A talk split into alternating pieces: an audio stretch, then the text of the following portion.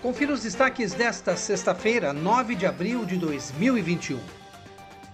O governador de São Paulo, João Dória, e o prefeito de Piracicaba, Luciano Almeida, receberão nos próximos dias a moção de apelo de autoria do vereador Pedro Kawai, que foi aprovada ontem pela Câmara de Vereadores, pedindo para que eles incluam como prioritários os portadores da Síndrome de Down e os autistas. O documento também foi assinado pelos vereadores André Bandeira e Ana Pavão.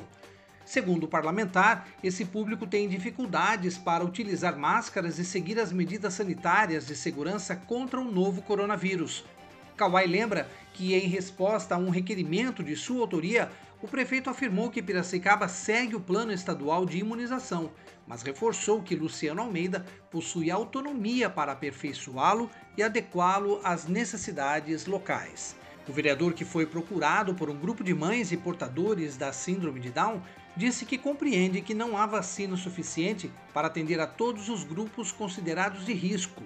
Mas, segundo ele, as pessoas com deficiência, em particular os portadores de Down e os autistas, dependem de outras pessoas para garantir a sua própria proteção. E o governo de São Paulo passou a divulgar desde ontem o ranking das cidades que mais aplicaram doses do total de vacinas distribuídas no estado contra a Covid-19. O município que mais aplicou a vacina em sua população foi Serrana, que participa de um projeto desenvolvido pelo Instituto Butantan.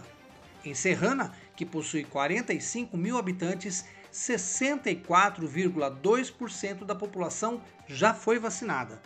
Piracicaba ocupa a posição de número 319 entre os 645 municípios, praticamente na metade da lista, com 48 mil doses aplicadas, o que representa apenas 11,9% da população, estimada pelo IBGE em 407 mil habitantes. Em último lugar está a cidade de Balbinos, que apesar de ter apenas 6 mil habitantes, aplicou só 269 doses, ou seja, 4,5% da sua população.